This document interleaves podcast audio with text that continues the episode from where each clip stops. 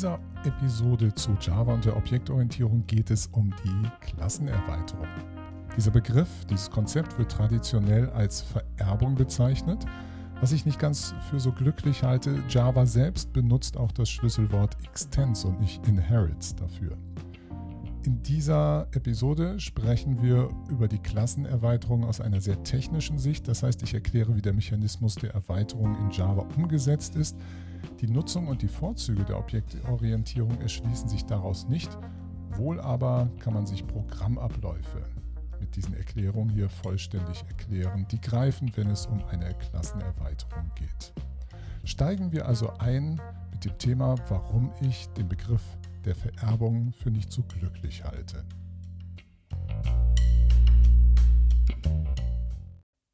Begriffe, Konzepte machen etwas in Ihrem Kopf, weil sie vorbelegt sind. Wenn Sie den Begriff der Vererbung nehmen, dann denken Sie wahrscheinlich unwillkürlich an den Begriff der Vererbung aus der Biologie, wie man den zum Beispiel in der Schule kennengelernt hat.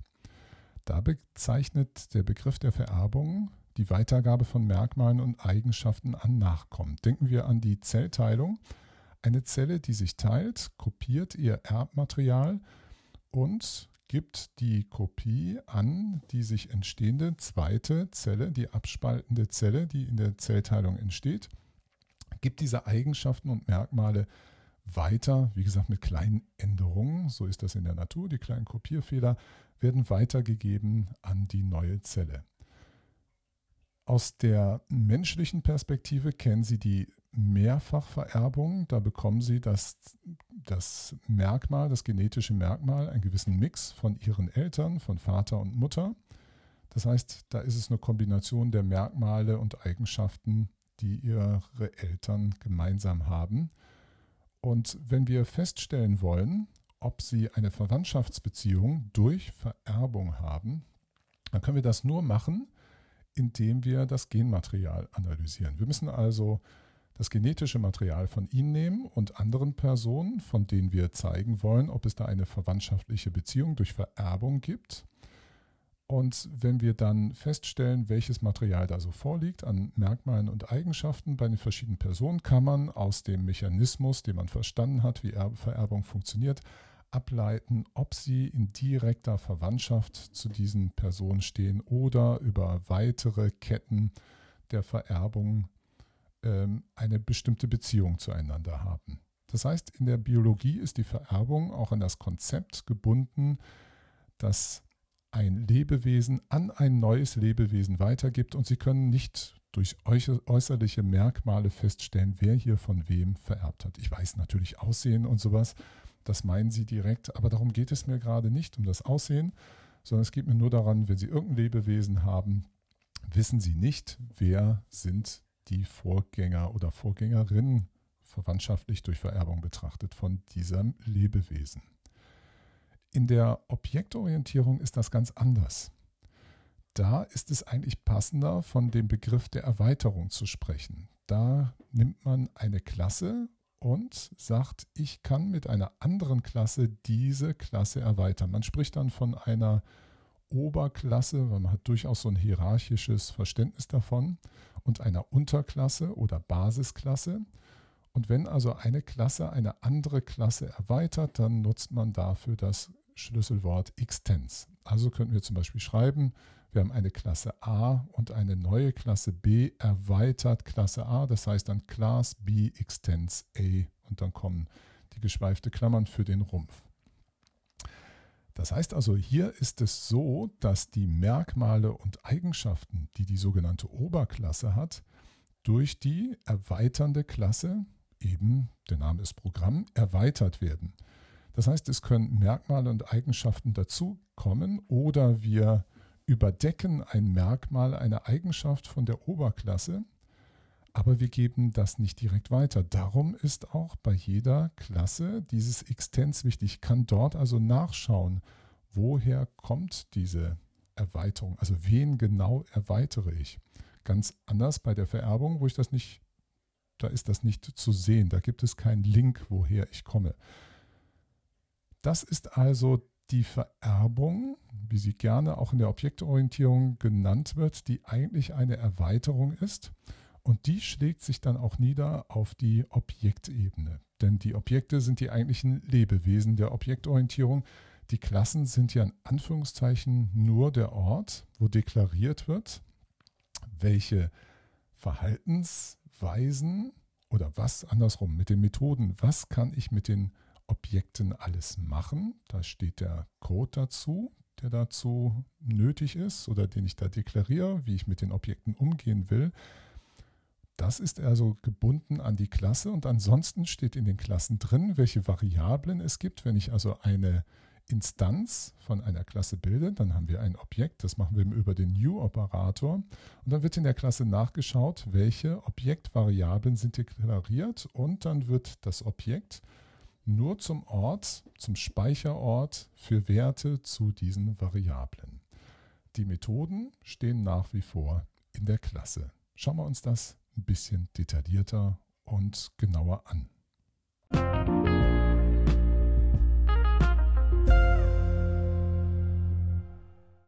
Ich möchte Ihnen nochmal vor Augen führen, dieser kleine, aber nicht unwichtige Shift, also dieser Übergang von der Java-Datei, die Sie programmieren, in der wir Java-Code reinschreiben, die syntaktisch den Konventionen der Java-Sprache entsprechen muss.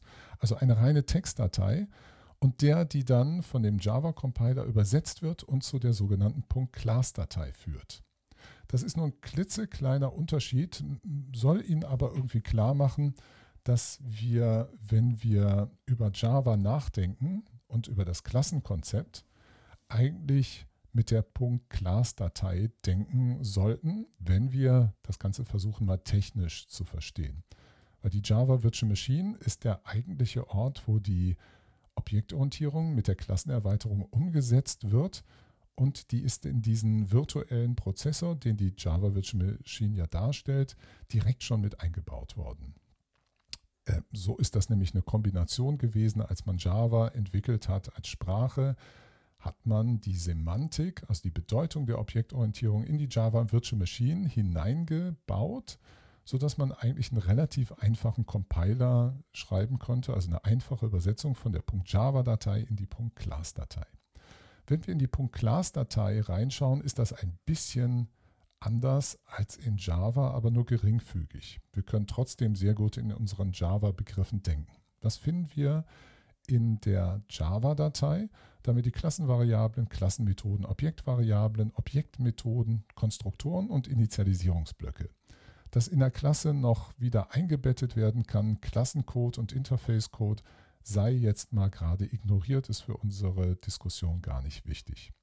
Wenn wir in die .class-Datei schauen, da möchte ich Ihnen jetzt nur noch damit nochmal klar machen, gibt es kleine Änderungen und die Semantik ändert sich ein bisschen oder die, die Art, wie man mit der Betrachtung auf eine Klasse draufschaut, ändert sich ein kleines bisschen.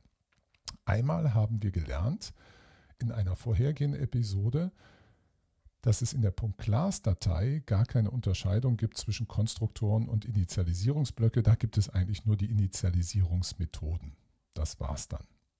Das wird also beim Kompilierprozess immer auf die Init-Methoden der .class-Datei abgebildet. Die gibt es ne, auf Objektebene genauso wie auf Klassenebene. Und darüber hinaus sehen wir sonst in der .class-Datei einmal den Code für die Klassenmethoden. Code meint jetzt, jetzt sind ja die Java Virtual Machine, die Bytecode-Instruktionen aufgeführt in einer Klassenmethode, die notwendig sind, um etwas zu tun. Das, was wir eben in der Java-Datei da reingeschrieben haben und natürlich auch der Code für die Objektmethoden. Also da steht tatsächlich der faktische Code, der von der Java Virtual Machine ausgeführt wird, wenn ich eine Methode aufrufe, entweder eine Objektmethode oder eine Klassenmethode. Darüber hinaus sind in der .class-Datei aufgeführt, welche Variablen müssen denn angelegt werden, wenn ich ein Objekt erzeuge. Also mit dem New-Operator werden ja Objekte erzeugt. Und wenn ich Objekte erzeuge, ist ein Objekt eigentlich nicht viel mehr als ein, ein, ein Pool von Variablen, die nachgeschlagen werden in der Class-Datei, welche Variablen denn das sind. Also wenn Sie eine Klasse haben, die zwei Variablen x und y vom Typ Integer haben, zum Beispiel so eine Pixel-Klasse oder eine Koordinatenklasse, die einen x- und y-Wert haben, dann heißt es, sobald ich eine Instanz habe, ist ein Objekt nichts anderes als ein Ort, wo diese zwei Variablen als Speicher angelegt werden, x und y. Da ich jedes Mal, wenn ich ein neues Objekt anlege, habe ich also jedes Mal einen neuen Speicherort für diese zwei Variablen x und y.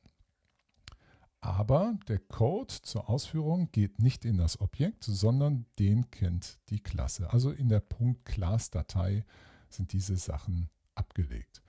Und entsprechend ist das auch für die Klassenvariablen. Sie wissen, es gibt die sogenannten statischen Variablen. Das heißt, mit der Existenz einer .class-Datei muss es irgendwo auch etwas geben, wo die Variablen Werte abgelegt werden, die als Klassenvariablen bezeichnet werden. Also der Speicherort für diese Klassenvariablen. Das wird nicht selber in der .class-Datei gemacht, sondern da ist nur beschrieben, es gibt folgende Variablen für die Klassen und sobald ich ein Objekt anlege, gibt es folgende Variablen für die Objekte.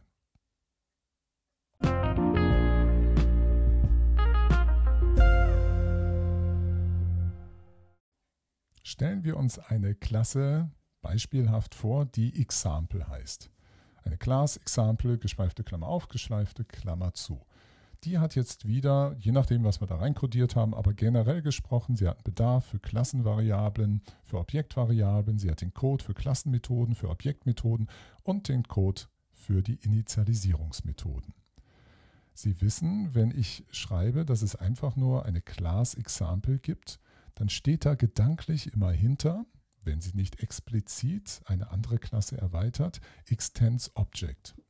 Wir müssen also noch mindestens eine Kernklasse haben. Ich nenne das gerade mal eine Kernklasse, weil die werden von Java schon mitgeliefert. Da müssen Sie sich nie drum kümmern, die existieren einfach schon.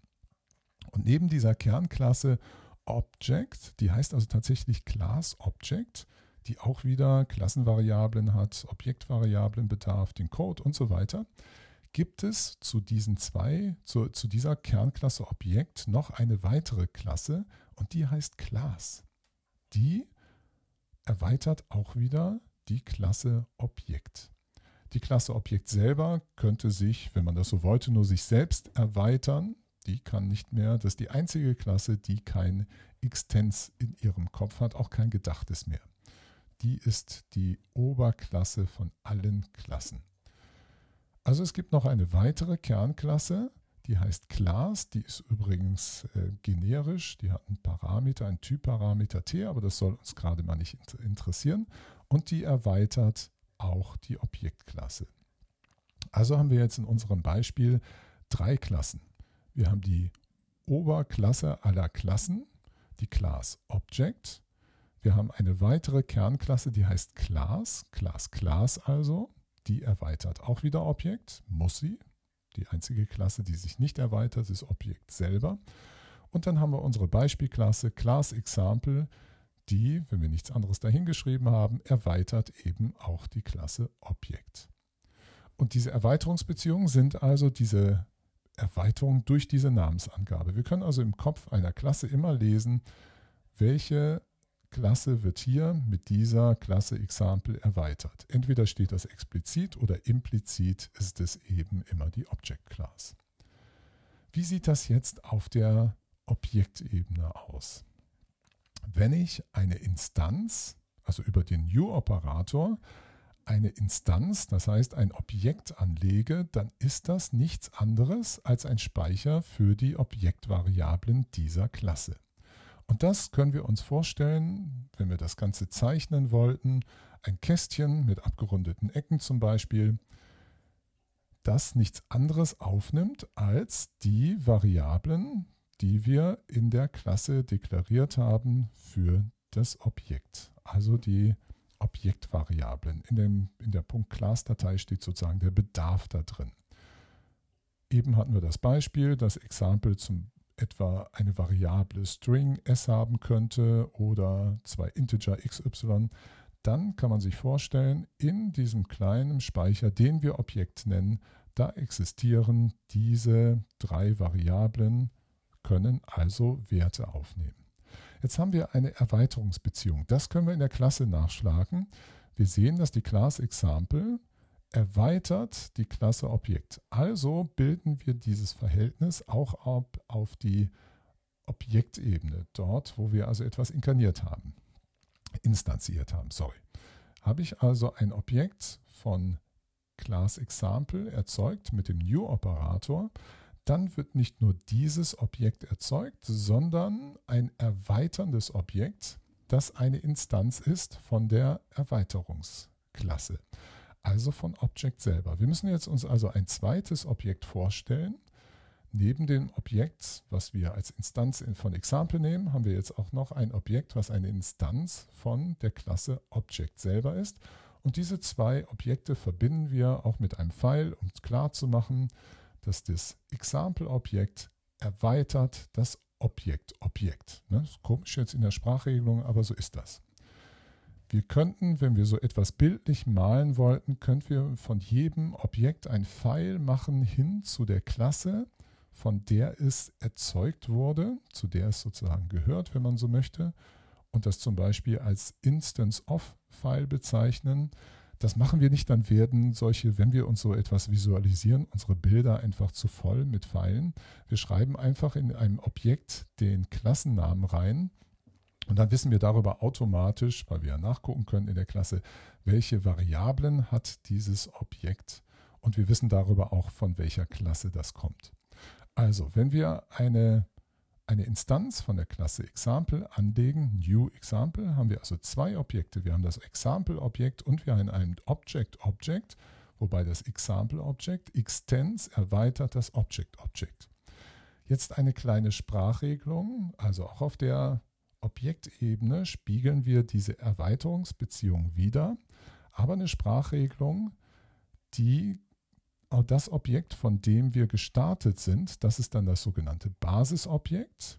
Und die anderen, die in dieser Erweiterungskette, es könnte ja noch mehr sein, wenn wir äh, Erweiterungshierarchien machen, die Objekte, die da drüber liegen, die nennen wir einfach virtuelle Objekte. Damit soll nur gesagt werden, wir führen die gedanklich ein, um besser die Objektorientierung mit der Erweiterungsbeziehung zu verstehen. Sie müssen aber nicht so existieren. Das heißt, die Java Virtual Machine, wie die das intern macht, ist genauso egal wie unsere Vorstellung, solange das das Modell richtig erklärt. Also ich fasse nochmal zusammen. Ein Objekt ist ein Speicher für Objektvariablen einer Klasse. Jedes Objekt kennt seine zugehörige Klasse. Das machen wir durch den Klassennamen, den wir in das Objekt reinschreiben. Aber wir müssen gut aufpassen, Objekte sauber zu unterscheiden von den Klassen. Das Objekt bildet die Erweiterungsbeziehung nach durch, nämlich virtuell erweiternde Objekte, die wir, wenn wir das visuell machen, gestrichelt zeichnen. Und ein Objekt ist eine Instanz seiner Basisklasse und dazu kommt die Kette von den Erweiterungsklassen, die wir dann aber als virtuell bezeichnen. Das ist wichtig, weil sonst können wir nicht den Casting-Operator verstehen, wenn Sie jetzt zum Beispiel eine Instanz von Example haben und mit dem Casting-Operator sagen, ich möchte aber davon auf Object gehen, dann ist das so, als ob wir auf dieser Extens-Ebene der Objekte einfach hochrutschen und auf dieses virtuelle Objekt gucken, was in dem Fall das Objekt-Objekt ist. Es hilft Ihnen vielleicht auch bei dieser Episode wieder in den Foliensatz hineinzuschauen, wo ich das auch visualisiert habe.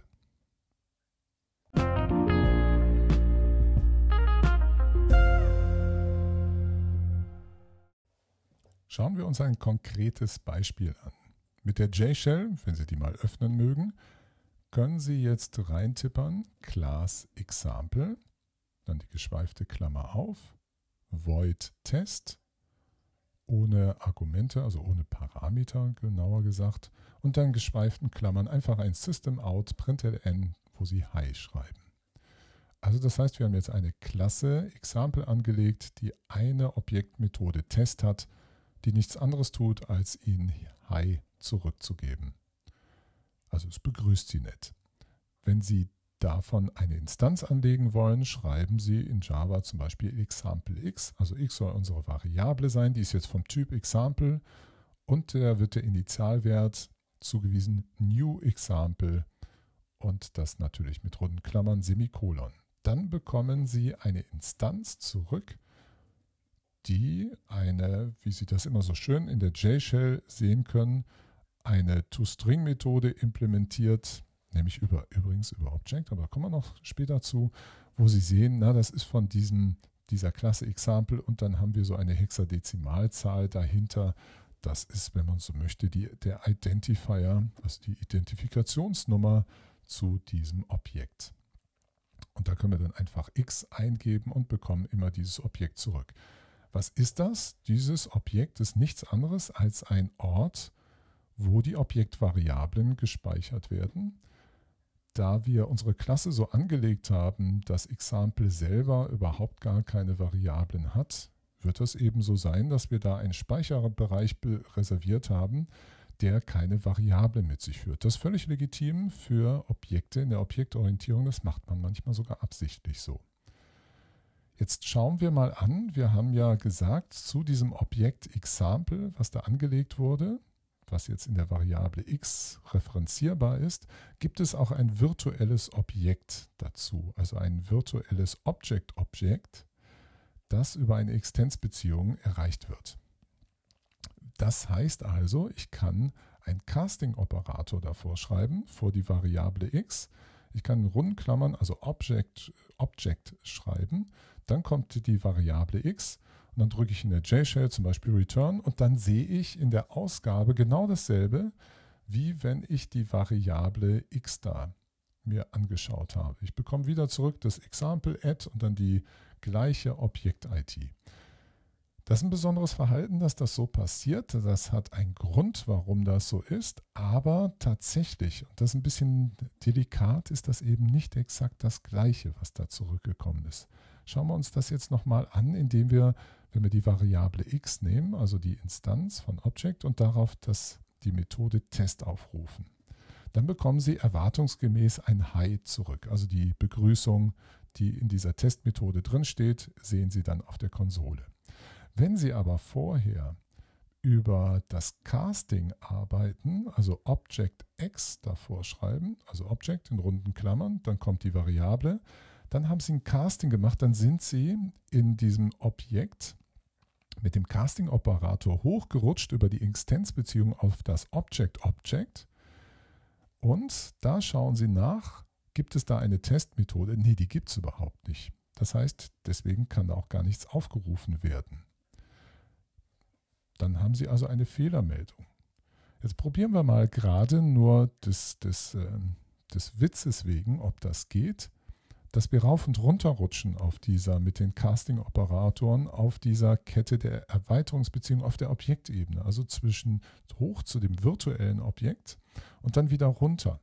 Das können wir also machen, indem wir die Referenz, auf die, die von der Variablen x kommt, mit einem Casting-Operator versehen, wo wir sagen, rutsch hoch in dieser Hierarchie. Und dann setzen wir davor wieder einen Example-Casting-Operator, wo wir sagen, rutsch wieder runter und dann rufen wir die Testmethode auf und das funktioniert dann wieder. Das ist ein so, wenn Sie so wollen, ein indirekter Existenzbeweis dafür, dass in der Java Virtual Machine, wenn Sie Objekte anlegen, zu dem eigentlichen Objekt tatsächlich eine Kette von virtuellen Erweiterungsobjekten angelegt wird.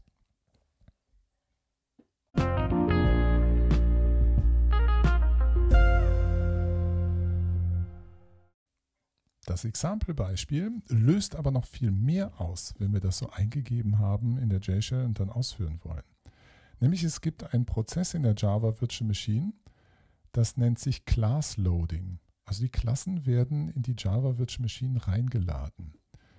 Wie kann man sich das vorstellen oder wie muss man sich das erklären? Na, wenn wir die äh, .java-Datei haben, die haben wir kompiliert in eine .class-Datei.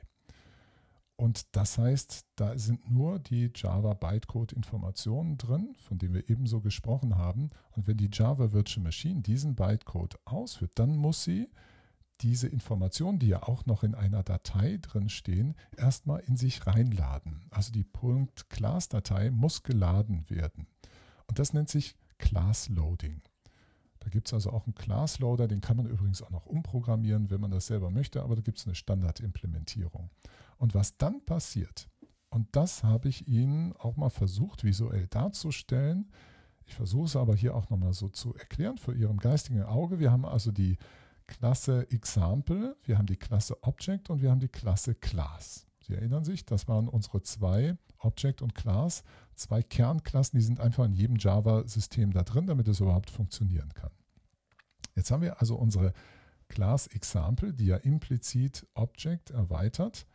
Wenn wir also diesen Code eingeben, dass wir diese Klasse nehmen und davon eine Instanz bilden, dann wird diese Klasse geladen und ebenso sind, aber das wird schon vorher, in einem Schritt vorher von der Java Virtual Machine beim Starten getan, werden auch die Klassen Object und die Klassen, die Klasse Class geladen, zu denen es auch ganz normal .class-Dateien gibt. So kann man sich das eben vorstellen. Wenn das gemacht wird, dann wird automatisch beim Class Loading eine Instanz angelegt von der Klasse Class. Das ist jetzt ein bisschen irritierend. Ne? Das gibt also dann, sobald beim Class Loading wird eine Instanz von der Klasse Class angelegt und die ist parametrisiert dann übrigens auf die Klasse, von der ich diese, die ich gerade geladen habe. Darum ist übrigens die Klasse Class generisch angelegt und hat einen Typparameter, der dann den Typ der Klasse bekommt, die ich da gerade lade. Klingt ziemlich kompliziert, lässt sich aber ganz leicht veranschaulichen, indem wir wieder so ein Objekt hinmalen. Wir haben ja vereinbart, wir schreiben den Namen rein von der Klasse, von der das eine Instanz ist. Und da schreiben wir dann einfach Class rein und in eckigen Klammern die Ausgangsklasse, von der wir da kommen, also in dem Fall Example. Also das ist also ein Klassenobjekt von der Klasse Klasse parametrisiert auf Example. Das gilt übrigens jetzt für jede dieser Klassen. Aber gerade noch das fertig, weil wir wissen, dass die Klasse Class ebenso Objekt erweitert, also die Klasse Objekt erweitert, muss es also so sein, dass die neue Instanz zu unserer Example-Klasse, Class Example, auch ein Pfeil hat auf ein virtuelles Objekt der Klasse Object, also ein Objekt-Objekt. Weil dieses Prinzip des Class-Loadings auch gilt für die Klasse Object und die Klasse Class, haben also auch diese beiden Klassen zur Folge, dass es zwei Instanzen gibt. Zur Klasse Object gibt es eine Class Object Instanz und zur Klasse Class gibt es eine Class Class Object Instanz. Das ist namentlich jetzt alles, wenn man mir nur zuhört, unglaublich schwierig im Kopf mitzukriegen. Da hilft wirklich ein Bild, was, äh, wo man sich besser optisch darauf orientieren kann. Dann ist das viel, viel einfacher nachzuvollziehen, wenn man mal auf ein Bild schaut, was das Ganze einem darstellt. Und, und ist es so, dass man in Java und damit auch in der Java Virtual Machine gibt es einen Punkt Class-Literal. Wenn Sie also in Ihrem Code irgendwo mal reinschreiben, die Klasse, diesen Typnamen Example und dann Punkt Class, dann haben Sie Zugriff auf diese Instanz, die da eben beim Class-Loading angelegt wurde. Und der Witz an der ganzen Geschichte, warum ich Ihnen das überhaupt erzähle, ist, dass in dieser Instanz, die da angelegt wird, beim Laden der Klassendateien, der Punkt Class-Dateien, diese Instanz angelegt wird und sie ist auch der Hort, der Ort, an dem die Klassenvariablen abgelegt und gespeichert werden. Nämlich irgendwo in irgendeiner Art von Objekt müssen ja auch die Klassenvariablen existieren. Die werden ja exakt nur einmal angelegt, eben in dieser Class, in diesem Class-Objekt. Das ist in der Java Virtual Machine zwar nicht explizit so spezifiziert, dass das an diesem Ort stattfinden muss. Die Java Virtual Machine Spezifikation lässt das so vollkommen offen, wo das stattfindet. Aber es macht Sinn, das sich dort vorzustellen. Da macht man gar keinen Fehler mit, weil man eben die Freiheit hat und das ist ein wunderbarer Ort. Sie können halt nur nicht auf dieses Punkt Class Objekt so zugreifen, dass Sie da die Variablen gleich haben. Das müssen Sie direkt über die, über die ähm, Klasse machen. Sie wissen, nehmen wir an, wir hätten in der Klasse Example eine Klassenvariable deklariert, dann würden wir schreiben Example Punkt sowieso den Variablennamen, dann hätten wir den Zugriff. Wir machen das also über den Klassennamen da. Aber dies wird dann nachgeschlagen in der Punkt Class Instanz und dort steht dann der tatsächliche Wert drin. Das wird zum Beispiel, diese Instanz wird auch noch für andere Sachen genutzt. Bei Nebenläufigkeit zum Beispiel wird da vermerkt, dass eine bestimmte Methode gerade für den Zugriff gesperrt ist, dass die gerade in Gebrauch ist zum Beispiel. So sieht das also aus, wenn wir Klassen laden. Sie merken schon, da passiert einiges in der Java Virtual Machine. Es werden schon die ersten Objekte angelegt, die repräsentieren die Klassen und können damit auch die Klassenvariablen aufnehmen. Und jeweils, weil das auch sauber abgebildet wird, gibt es Erweiterungsbeziehungen auch auf der Objektebene zu einem virtuellen Objekt-Objekt.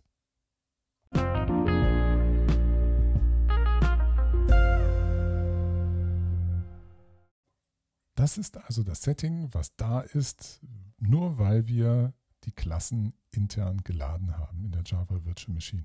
Wenn ich jetzt ein Objekt erzeuge, zwei Beispiele, ein Example x, was wir eben hatten, gleich New Example, dann wird auf dem Heap oder dann werden Objekte auf dem Heap angelegt. Die Objekte, über die wir gerade gesprochen haben, also die Instanzen, die die Klassen repräsentieren, die gerade geladen worden sind, die existieren nicht auf dem Heap. Jedenfalls legt auch das wieder die Java-Spezifikation nicht fest, dass die auf dem Heap so existieren. Auf den Heap kommen also nur die über den New-Operator erzeugten Instanzen, die übrigens die Klasseninstanzen, die wir soeben hatten, das sahen Sie vielleicht noch, wenn Sie das gelesen haben auf der Folie davor, die werden nicht, die sind auch nicht über den New-Operator erzeugbar. Alles, was über den New-Operator erzeugbar ist, das landet auf den sogenannten Heap.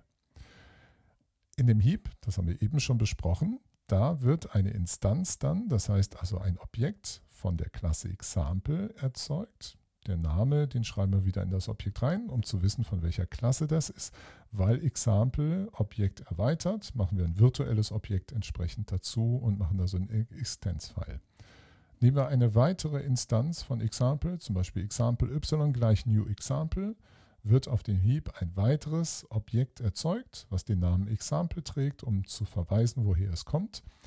Weil es eine Erweiterungsbeziehung gibt, wird auch dort eine Object-Instanz, also ein Object-Object angelegt und als Erweiterungsfile der Verweis dahin geführt.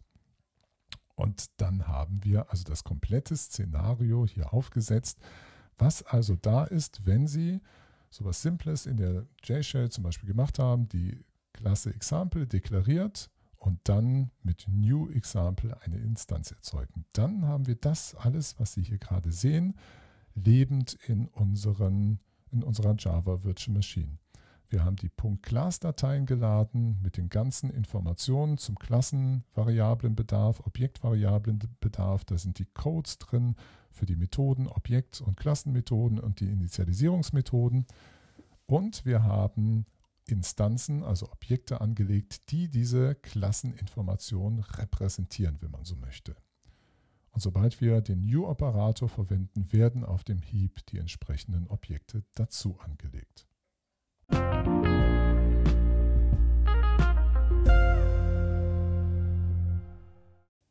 Wir können wieder implizit überprüfen, dass das, was ich Ihnen erzählt habe, auch tatsächlich stimmt. Es gibt in Java einen Operator, der heißt Instance of. Der erwartet, ist ein zweiwertiger Operator, der erwartet auf seiner linken Seite ein Objekt und auf seiner rechten Seite einen Typ, also wenn man so möchte, einen Klassennamen. Das kann übrigens auch ein Schnittstellenname sein. Und er gibt dann True oder False zurück und beantwortet also die Frage, ist ein Objekt eine Instanz von einer bestimmten Klasse? Und in der JShell können wir das dann eintippen und zum Beispiel fragen, ist das New Example, also wenn ich so eine Instanz habe oder ich nehme die Variable x oder y, kann ich fragen, ist x oder y oder New Example eine Instance of Example. Dann wird natürlich True zurückkommen, das stimmt. Und ich kann aber auch fragen, das ist das Besondere, bin ich auch eine Instanz von Object? Weil ich ja dieses virtuelle Objekt habe, muss das offenbar so sein.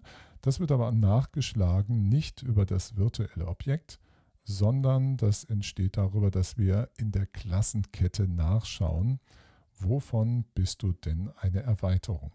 Das heißt, eine Instanz ist immer eine Instanz, also ein Objekt ist immer eine Instanz seiner eigentlichen Basisklasse, von der es erzeugt wurde, und eine Instanz von allen anderen Klassen, die dieses Basis, die diese Basisklasse als Erweiterungskette. Ne? Wenn wir über die Erweiterungsbeziehungen nachschauen, sind die ganzen Oberklassen auch gültige Nachfragen bei diesem bist du eine Instanz von einer Oberklasse dann.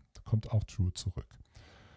Wir können aber auch nachschauen, ich habe ja gesagt, wenn diese Klasse Example geladen wird, dann gibt es jetzt eine Instanz, ein Objekt unter example.class und dann können wir auch nachschauen, bist du denn eine Instanz von der Klasse Class? Und das ist tatsächlich so, kommt true zurück. Und da auch die Klasse Class die Objektklasse erweitert, können wir auch fragen, ist example.class eine Instanz von Object? Auch da kommt true zurück. Ebenso können wir auch fragen, ist die Klasse Class, also ist die, äh, sorry, ist das Objekt Klasse.class, also das, was beim Laden der Klasse Class erzeugt wird, ist dieses Objekt auch eine Instanz von Class, kommt wieder wahr zurück. Wir können auch wieder fragen, ist es auch eine Instanz von der Oberklasse Object? Natürlich. Und ebenso gibt es eben auch von der Objektklasse eine Instanz, das diese Klasse repräsentiert, die wir abfragen können unter Object.class. Bist du denn selber eine Instanz von Class? Ja, ist der Fall. Das können wir alles an diesem Bild richtig schön visuell überprüfen, ob das so alles ist, wie ich das beschreibe. Man muss sich nur daran gewöhnen, diese Beziehung zu verstehen und durchzudenken. Aber alles funktioniert, so auch, dass Object.class eine Instanz auch von Object ist. Das ist eigentlich gar nichts Magisches und gar nicht so kompliziert. Man muss sich nur daran gewöhnen, dass diese Verhältnisse so existieren. In der Regel denken wir nur über die Objekte auf dem Heap nach. Aber wir müssen uns jetzt gleich mal anschauen, wie die Zugriffsoperatoren, äh, der Zugriffsoperator funktioniert, um jetzt das detaillierte Zusammenspiel in Java nachvollziehen zu können. Nämlich da passiert ein bisschen mehr als das, was wir uns bisher so angeschaut haben.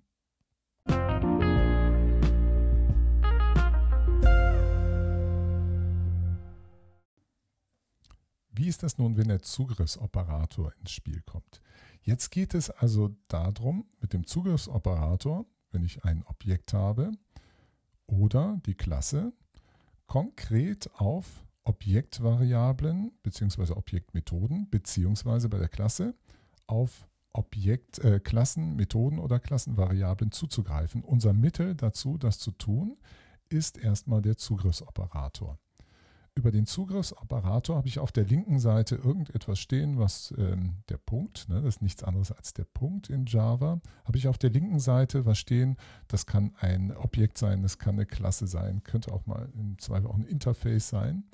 Da gibt es verschiedene Möglichkeiten, was die Grammatik dazu lässt. Auf der linken Seite, jedenfalls links von dem Punkt, steht ein Objekt oder eine Klasse.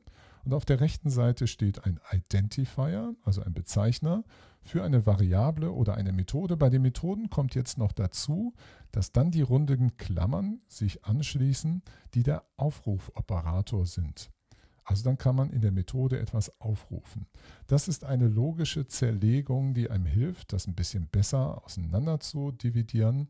Tatsächlich ist es so, dass Variablen und Methoden in Java etwas unterschiedlich behandelt werden, aber diese schrittweise erst über den Zugriffsoperator auf die Variable bzw. Methode zuzugreifen und bei der Methode dann noch den Aufrufoperator, das hilft es bei der gedanklichen Zerlegung. Aber der Zugriffsoperator, der ist wesentlich dafür, dass da nämlich die Objektorientierung umgesetzt wird. Nämlich im Sinne von einer Zugriffsstrategie. Jetzt gerade noch, wenn Sie den Zugriffsoperator nicht nutzen, das können Sie ja in Java, dass Sie zum Beispiel auf eine Objektvariable ohne this Punkt zugreifen, dann denken Sie sich einfach dazu, dass immer dieses this Punkt davor steht. Das ist tatsächlich auch in der Java Virtual Machine im Punkt Class Code so realisiert, dass implizit das, was Sie in Java eben implizit annehmen, dass das explizit im Bytecode da jedes Mal hinzugefügt wird.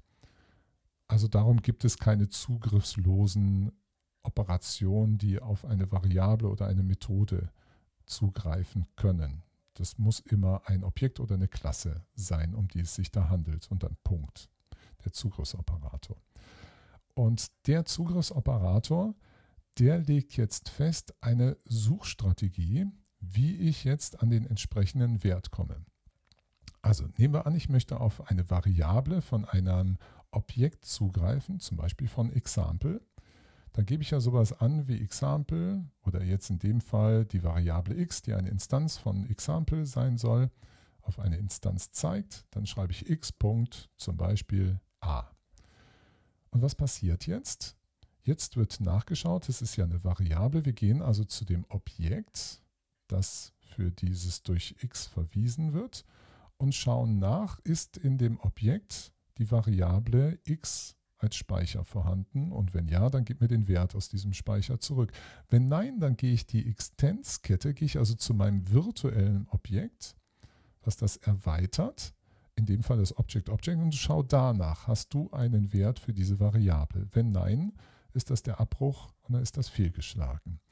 Das heißt also, bei der Objektorientierung ist es so, wenn ich nachfrage bei einem Objekt, gib mir den Zugriff auf eine Variable, dann schaue ich in der Objektinstanz nach und laufe dann die virtuelle, die Kette, die Extens-Kette mit den virtuellen Objekten nach, bis ich diese Variable irgendwo gefunden habe. Das ist bei Methoden fast ähnlich. Da ist es nur so, wenn ich jetzt auf ein Objekt gehe und sage, ich suche jetzt die Methode, dann ist es so, egal, ich suche jetzt nicht in den Objekten, sondern schaue in der Basisklasse nach, weil die Methoden, die sind ja nicht in den Objekten abgelegt, sondern in den Klassen, in dem Punkt Class-Dateien. Da steht ja mein Code drin, die sind ja geladen worden. Da schaue ich dann nach, gibt es in dieser Klasse, meiner Basisklasse zu meinem Objekt, gibt es dort eine Methode unter diesem Namen. Wenn nicht, gucke ich in der Klasse, die ich erweitert habe, nach, ob es dort diese Methode gibt. Wenn dort nicht, dann gucke ich in der Klasse nach, die diese Klasse wieder erweitert hat und schaue, ob es dort die Objektmethode gibt. Das ist also ein bisschen anders. Also bei Variablen schauen wir nach in der Objektkette, wo ist der Wert zu finden, diese Variable. Und bei Methoden schauen wir nach in den Klassen, in der Kette der, der Erweiterungskette der Klassen, ob es diese Objektmethode gibt. Und vom Prinzip ist es genauso mit den, ähm, mit den Klassenvariablen. Die Klassenvariablen sind ja an diesem Punkt Class-Objekten, also die ich darüber referenzieren kann, abgelegt, haben wir eben besprochen. Und dort kann es ja auch so sein, dass ich da eine Erweiterungsbeziehung habe, dann gehe ich dort auch bei den Variablen diese Kette wieder durch. Suche ich nach den Klassenmethoden, dann schaue ich einfach nach wieder in den Punkt Class-Dateien. Also ich meine jetzt die der Datei, nicht das Punkt Class literal. Das sind dann die Instanzen und schaue dort in den Klassen nach, wo ist denn der Code für diese Methode unter den Klassen. Man muss jetzt nur noch wissen, dass die Initialisierungsmethoden, das heißt also die Konstruktoren, was wir in den Java haben als Konstruktoren und Initialisierungsblöcke, die werden nicht vererbt. Die sind damit auch nicht, ne, nicht erweiterbar. Die werden weder vererbt noch weitergegeben in irgendeiner Form. Die sind also raus aus diesem Suchschema. Da muss ich dann in der Basisklasse immer eine Initialisierungs- oder Konstruktormethode haben, und äh, sonst geht das gar nicht anders. Das ist also die Semantik, die Bedeutung des Zugriffsoperators, wie er nachschaut, um etwas zu finden.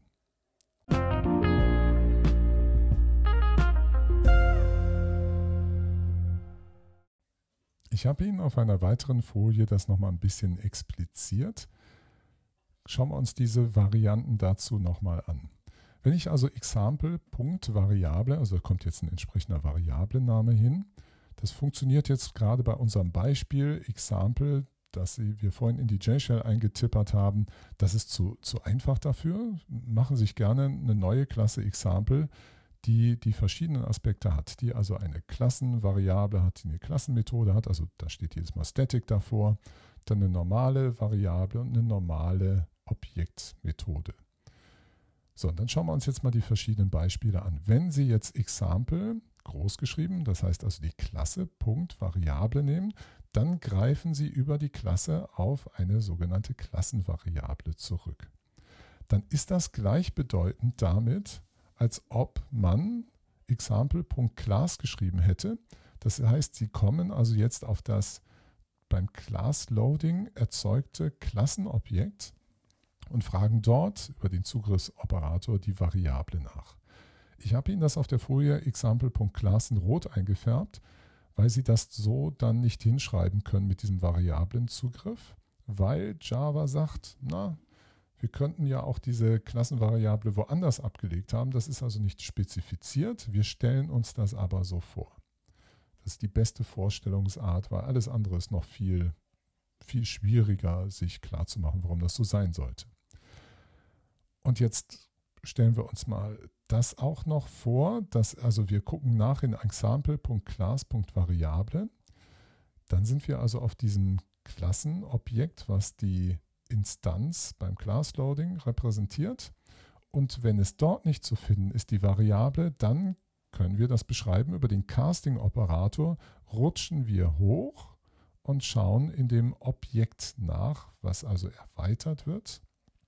Ne, das Objekt, was unsere Basisklasse erweitert und schauen dann dort nach dem Variablenwert. Also da will ich Ihnen mit über den Casting-Operator beschreiben, wie wir auf der Objektebene da hochrutschen und nachschlagen.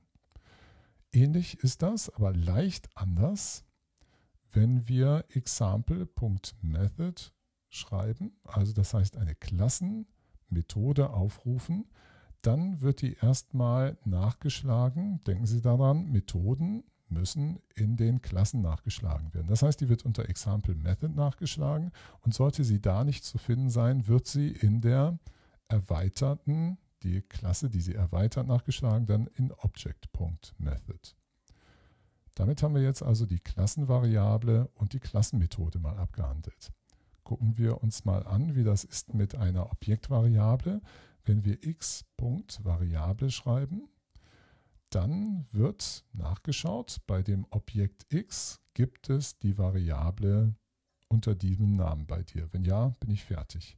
Wenn nicht, gehe ich wieder auf meine Kette der virtuellen Objekte nach oben, hier wieder durch den Casting-Operator klar gemacht, wo ich sage, dann schau da drüber nach, ob es dort diese Variable gibt.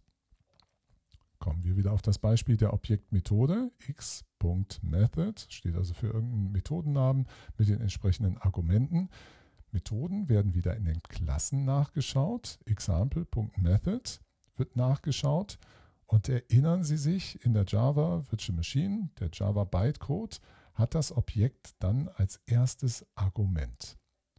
Und wenn es da nicht zu finden ist, dann schauen wir nach bei der anderen Klasse, die wir erweitert haben, das ist Object, ob es diese Methode Method gibt. Und wieder unser erstes Argument ist na, unser eigentliches Objekt.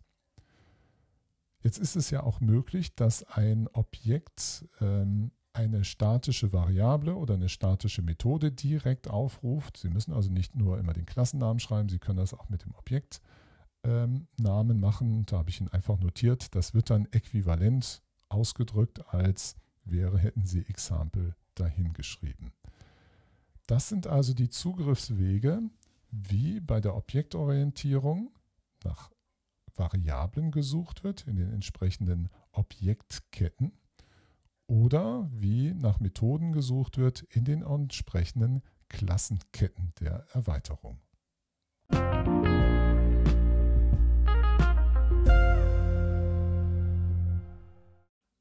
Sie haben erfahren, dass die beiden Klassen Object und Class eine zentrale Rolle spielen in der inneren Funktions- und Arbeitsweise der Java Virtual Machine. Wenn Sie glauben, dass das hier gerade nur so spezifisch für Java sei, natürlich ist das einerseits richtig, auf der anderen Seite sind das Mechanismen, die auch andere objektorientierte Programmiersprachen ähnlich umsetzen. Java ist sehr klar orientiert an dem Modell, was man von einer Sprache, die schon sehr alt ist, eine sehr alte objektorientierte Sprache, aber eine fantastische Sprache, die Smalltalk heißt. Da haben sie das noch viel expliziter. Da gibt es sogar Meta-Klassen und Meta-Objekte, wo überhaupt das Verhalten erst festgelegt wird, wie Objekte und Klassen überhaupt funktionieren. Das ist also noch ein bisschen, wenn Sie möchten, sogar komplizierter, aber fast wiederum reizvoller. Schauen wir uns mal an, was die Klasse Objekt überhaupt für Methoden anbietet. Das können Sie nachschlagen in der Java-Dokumentation. Da sind so einige. Sie haben zum Beispiel eine Clone-Methode, eine Equals-Methode, Hashcode und so weiter oder D2String. Das ist also eine grundlegende Darstellung eines jeden Objektes hinterlegt. Und unter anderem gibt es aber auch, und das ist spannend, eine Methode, die heißt getClass. Und die gibt zurück die Laufzeitklasse eines Objektes. Und damit wird das Bild auf einmal komplett und vollständig, was da möglich ist. Das ist also angelegt in der Klasse Object und damit kann jede Instanz die ja immer erbt über die Kette der Erweiterung von Object am Schluss. Jetzt habe ich auch noch gesagt erbt, die also immer eine Erweiterung ist von Object. Das heißt, jede Instanz kennt diese GetClass-Methode. Und das hat eine interessante Konsequenz.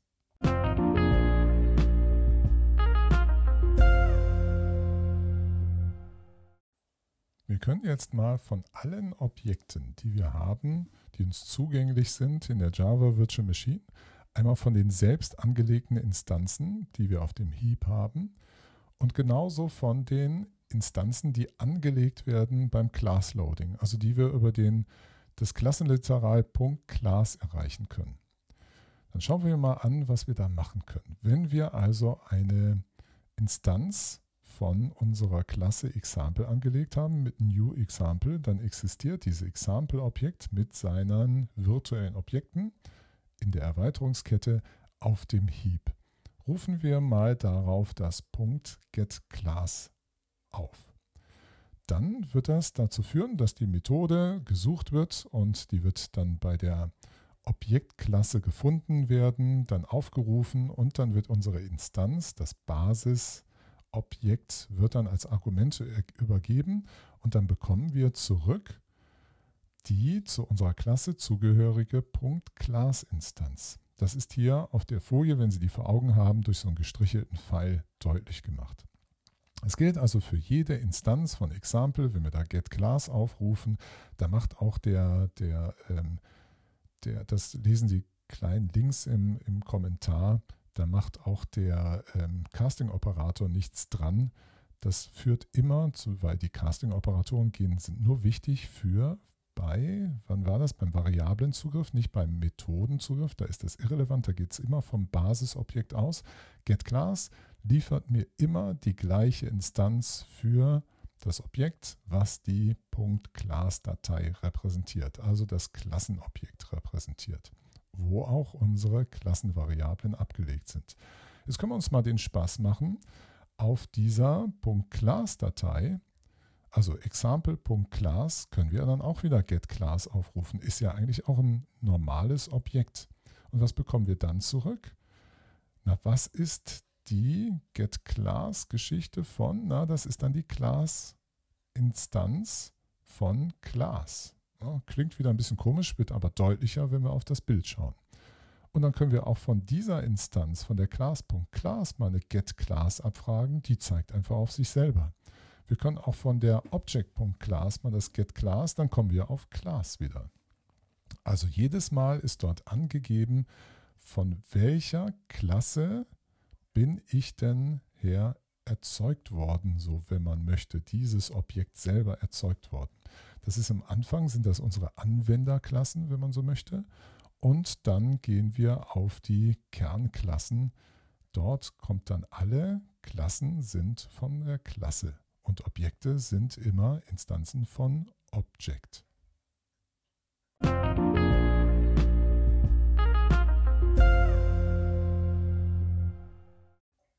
Wenn Ihnen das so alles, was ich Ihnen hier erzähle, anfängt, die Schädeldecke wegzusprengen, freuen sich darüber. Das ist geil, das ganze Zeug, was wir hier gerade machen. Und ich habe, warum ich Ihnen das auch alles so erzähle, weil ich Ihnen anfangs zu diesem Kurs versprochen habe, ich nehme Sie ernst als angehende Informatikerin und Informatiker, wenn wir nur Anwendungsentwickler werden oder Anwendungsentwicklerin. Also wenn Sie eine Programmiersprache nur gerade lernen, um irgendwas hinzukriegen, ja gut, dann brauchen Sie diese Details in aller Regel gar nicht zu verstehen. Das ist etwas, was Sie dann mit einer Fortbildung von wenigen Wochen sich reinpfeifen und dann irgendwie können und dann ist gut. Und dann können Sie nette Programme damit schreiben. Es muss aber auch die Menschen geben, und die nennen sich dann eben Informatiker, Informatikerinnen, die solche Systeme ja auch gebaut haben. Also Java wurde ja von Informatikern gebaut. Nicht in der Vergangenheit auch von anderen Disziplinen, weil es noch gar keine Informatik als Name gab.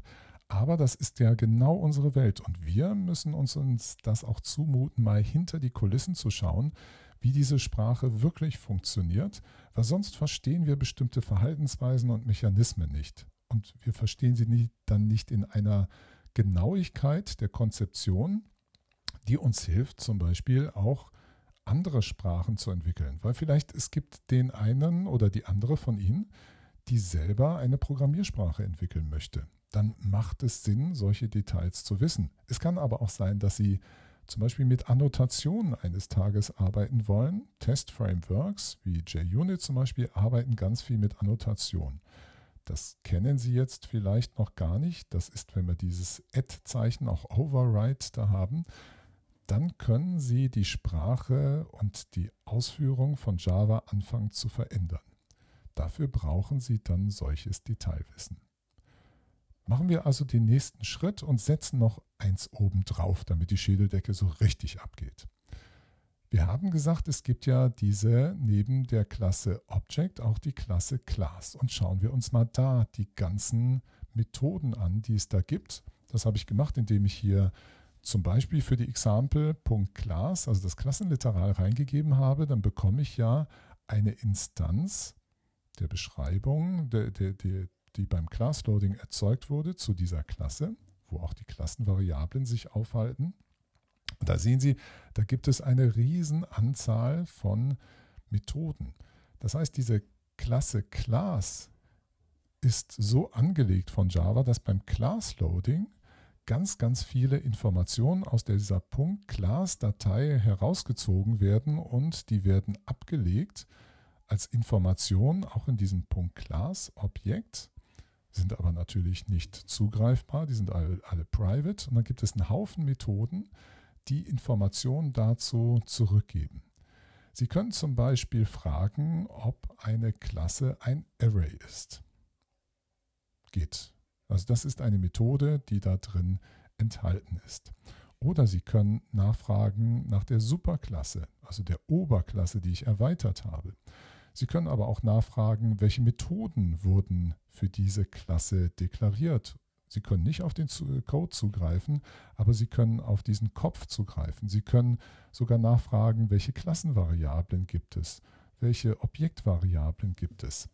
Das ist also völlig faszinierend, dass man in Java mit dem Class Loading es auch gemacht hat, dass beim Class Loading ein Haufen Informationen konserviert werden, die mir Auskunft darüber geben, die ich befragen kann, was eigentlich in der .class-Datei so alles drin gestanden hat.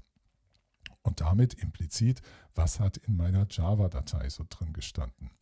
Wenn Sie auf die nächste Folie springen, weil ich hier keinen Zwischenspieler geradezu mache, dann können wir mal ein Beispiel nehmen. Unsere eingangs definierte Klasse Example machen wir eine Instanz davon. Wir machen die JShell auf, New Example, runde Klammern. Dann haben wir eine neue Instanz, die da erzeugt wird, also ein Objekt. Dann fragen wir mit Punkt getClass, bekommen wir jetzt die Example.class Objekt, also das Objekt, was angelegt wurde beim Class Loading. Und das hat sich unter anderem gemerkt den Namen der Klasse.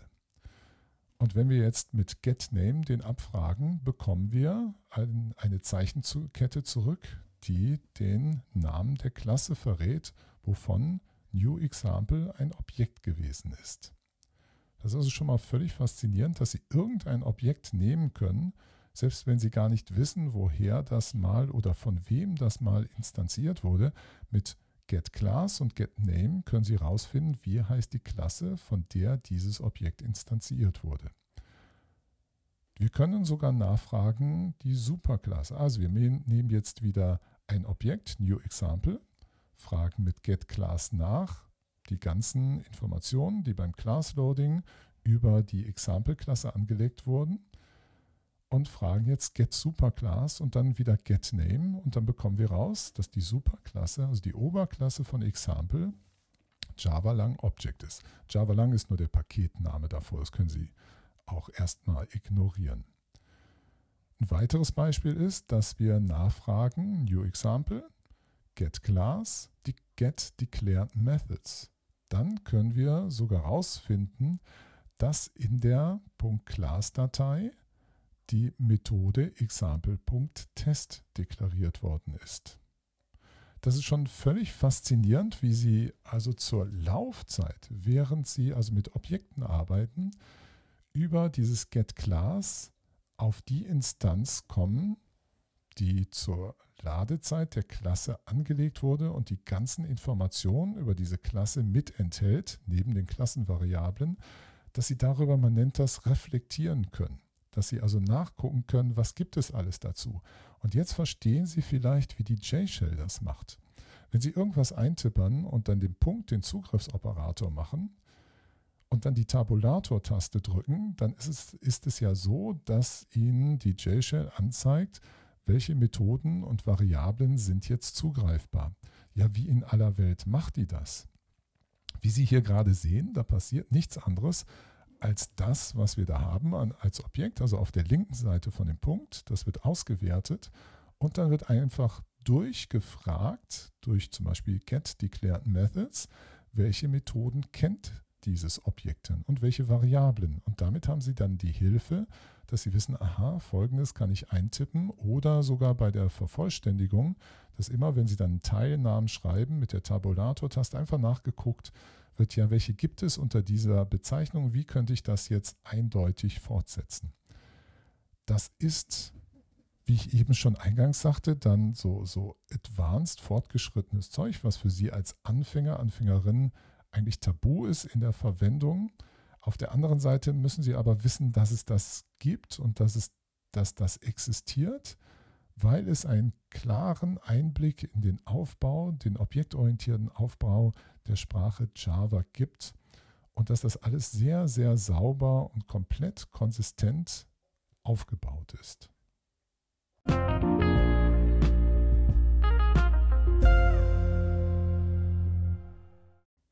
Schauen wir uns zum Abschluss nochmal an den Variablen- und Methoden-Lookup, also das Nachschlagen von Variablen und Methoden. Um das nochmal jetzt von dieser ganzen Komplexität auch wieder ein bisschen zurückzukommen und äh, das ein bisschen einfacher, aber deswegen nicht ungenau uns anzuschauen. Wir definieren mal zwei Klassen, Klasse A und die Klasse B, die dann die Klasse A erweitert. Die Klasse A habe eine Variable namens Name, die vom Typ String ist, und zwei Testmethoden, Test 1 und Test 2, die jeweils void sind und in ihrem Rumpf nur stehen haben ein Printout, wo drin steht A-Test 1 bzw. A-Test 2 gleich und dann noch plus this, damit wir dann das Objekt da zurückbekommen, was da verwendet wird, damit wir einen Eindruck haben, welches Objekt genau wird da aufgerufen, weil Punkt this, also das this ist immer die aktuelle Instanz, mit der wir die Methode aufrufen. Sie wissen, in der, im Bytecode ist es immer das erste Argument bei Objektmethoden. Und die Klasse B hat ebenfalls eine Variable namens Name vom Typ String, also gleich wie es wir in der Klasse A haben, und zwei Methoden Test 1 und Test 3, die entsprechend auch wieder ein Printout haben in dem Fall mit B-Test 1 und B-Test 3 und wieder this dazu, damit wir wissen, von welchem Objekt das Ganze aufgerufen wurde. Und dann legen wir noch zwei Instanzen an, also eine Variable a eben vom Typ a mit new a und eine Variable b vom Typ b mit new b. Jetzt wollen wir mal gerade gedanklich ein bisschen durchspielen, wie hier also die Objektorientierung im Sinne der Auflösung von Variablen und Methoden funktioniert. Wenn wir uns nur die Instanz a anschauen, also das, was in der Variablen a gerade abgelegt ist, die eine Instanz der Klasse a, so ist das völlig unspektakulär. Wir können nur auf die, auf die ähm, Variable, die Objektvariable Name zugreifen.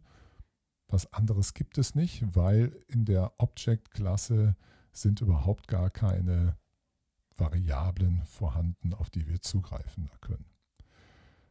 Dann ist es die Methoden Test 1 und Test 2 ist ebenso, wenn wir die verwenden über den Zugriffsoperator, dann werden die natürlich in der Klasse A gesucht und wenn sie da nicht vorhanden sind, die Methode, die wir angeben, gucken wir einfach in der Objektklasse nach. Das heißt also so Methoden wie zum Beispiel Clone, was wir da hatten, oder ToString, da die Klasse A keine ToString-Methode deklariert und damit nicht überschreibt ne, oder erweitert, dann würde also bei dem Suchmechanismus, wenn wir also a.toString angeben, dann wird erst in der Klasse A geschaut nach der Methode. Wenn es da nicht existiert, keine ToString-Methode, dann schauen wir in der, ob die Objektklasse diese ToString-Methode hat, was immer der Fall ist. Also wird die dann per Default aufgerufen. Das also relativ unspektakulär, unkompliziert. Gucken wir mal in die Klasse B rein, wenn wir davon eine Instanz haben, was wir da machen können. Und da wird es schon ein bisschen spannender und darum muss man das wissen, was wir alles jetzt besprochen haben. Wir schauen uns mal den Auszug, wenn Sie die Folie vor Augen haben, auf der rechten Seite an. Wir können mit dieser Variable b, Name gleich Peter, zum Beispiel die Variable auf diesen Wert setzen. Dann, wenn wir das nachschauen, b.name, dann bekommen wir natürlich Peter zurück. Was wir aber auch machen können, wir können das Objekt nehmen weil wir wissen, es ist über ein virtuelles Objekt erweitert worden, können wir jetzt hochcasten auf das Objekt, was jetzt eine Instanz von der Klasse A ist und dann Punkt Name gleich Petra setzen. Jetzt ist das Faszinierende also, dass wir in für diese Variable Name zwei Werte abgelegt haben. Einmal Petra und einmal Peter. Die Peter-Variable, das ist die, die, die das Objekt trägt, die zur Klasse B gehört. Also zur, zur, ja, das Objekt, was zur Klasse B gehört, so richtig. Und die, die Petra trägt, ist das Objekt, was den Wert trägt von der Klasse A. Ne, darum brauchen wir diese Idee eines Basisobjekts und des erweiterten Objekts, sonst würde sich so etwas gar nicht erklären. Nebenbei gesagt, macht so etwas praktisch kein Mensch. So ein Zugriff über den Casting-Operator, weil das ist schwer zu merken, auf welche Variable man da zugreift. Also eigentlich passiert das im Alltag nicht, aber Sie müssen dieses Verhalten trotzdem verstehen. Ich sagte ja eben, ne, wir sind ja nicht nur Anwendungsentwickler, die, wir müssen auch solche Fälle nachvollziehen gehen können, was, das, was da los ist, ist unter anderem auch ein Grund, warum man Getter- und Setter-Methoden nutzt. Dann lässt das dieses Verhalten gar nicht auftauchen. Warum? Weil Methoden eben leicht anders behandelt werden. Schauen wir uns mal an, was passiert, wenn wir b.test1 aufrufen. Dann sehen wir, dass tatsächlich diese Methode selektiert wurde aus der Klasse B. Und wir sehen dann auch, weil wir dieses this da drin haben, dass tatsächlich diese Instanz von B auch ausgesucht wird. Die ist also da genau verwendet worden. Wenn wir jetzt wieder diesen Trick von eben machen, wir casten das und rufen Test 1 auf, dann passiert jetzt Folgendes. Der Compiler stellt jetzt über den Casting-Operator fest, dass wir hier zwar eine Instanz von der Klasse B haben, also die Basisklasse, gehen jetzt wieder auf dieses andere Objekt, rutschen hoch und gucken nach, gibt es dazu die, die, die Methode Test in der entsprechenden Klasse. Das ist der Fall. Wenn das der Fall ist, dann rufen wir jetzt die Methode Test 1 auf. Aber jetzt ist das Entscheidende, da wird das als erstes Argument, weil das ja eine Objektmethode ist, wird die Basisklasse übergeben B. Und der ganze Suchvorgang geht nochmal von vorne los. Es ist also völlig wurscht, dass diese Testmethode in der Klasse A existiert. Das war nur nötig für den Compiler, um zu sagen, naja, ich muss da nachkommen und gucken, ob die existiert. Darüber hast du mich gezwungen, über diesen Casting-Operator. Suche ich dann aber, wenn ich den konkreten Aufruf habe, das ist so dieser kleine Unterschied, jetzt kommt der Aufrufoperator, der als erstes Argument das Objekt selber hat und das zwingt, das ist so, das kann man sogar nachschauen, das habe ich gemacht, das kann man sich im Java Bytecode anschauen. Das macht dann ein Invoke Virtual. Das ist die, der Bytecode dafür. Und der schaut jetzt nach bei der, dem Basisobjekt, was B bleibt, und schaut da in der Klasse nach und beginnt da die Suche. Und da finden wir dann Test 1, natürlich in der Klasse B. Und darum ist unsere Ausgabe exakt identisch zu dem, wie wenn wir direkt B-Test 1 eingegeben haben. Also das Casting spielt bei der Methodenauswahl, beim Abarbeiten der Methode gar keine Rolle, beim Compile-Vorgang aber sehr wohl nur im Sinne von, es muss erzwungen werden, die Überprüfung hat Klasse A überhaupt dieses Test 1. Das ist eigentlich ein kruder Fall, wenn man so möchte, aber er funktioniert richtig nach der internen Logik. Wenn wir B. Test 3 aufrufen, na, das finden wir in der Klasse B, gibt keine Notwendigkeit mehr in A nachzusuchen.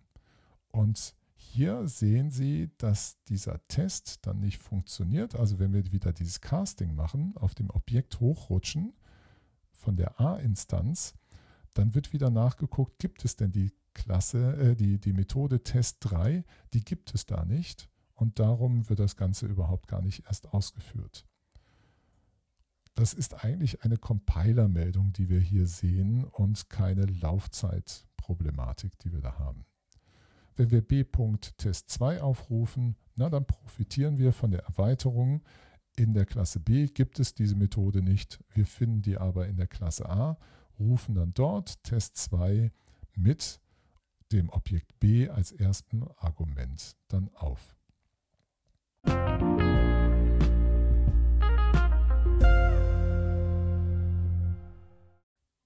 Sie bis hierher gekommen sind, dürfen Sie wirklich stolz auf sich sein. Sie haben eine Menge gelernt, eine Menge interner und wissen jetzt über Objektorientierung, gerade in Bezug auf Java, viel, viel mehr als das, was Sie überhaupt in Büchern so dazu finden können.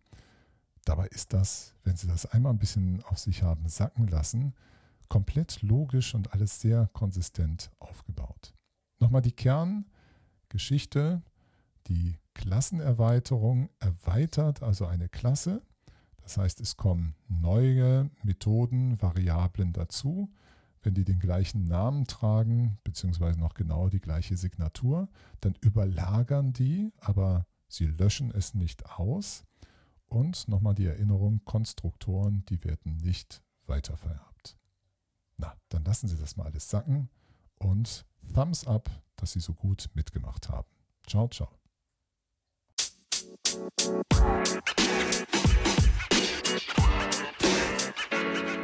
man. You know, man.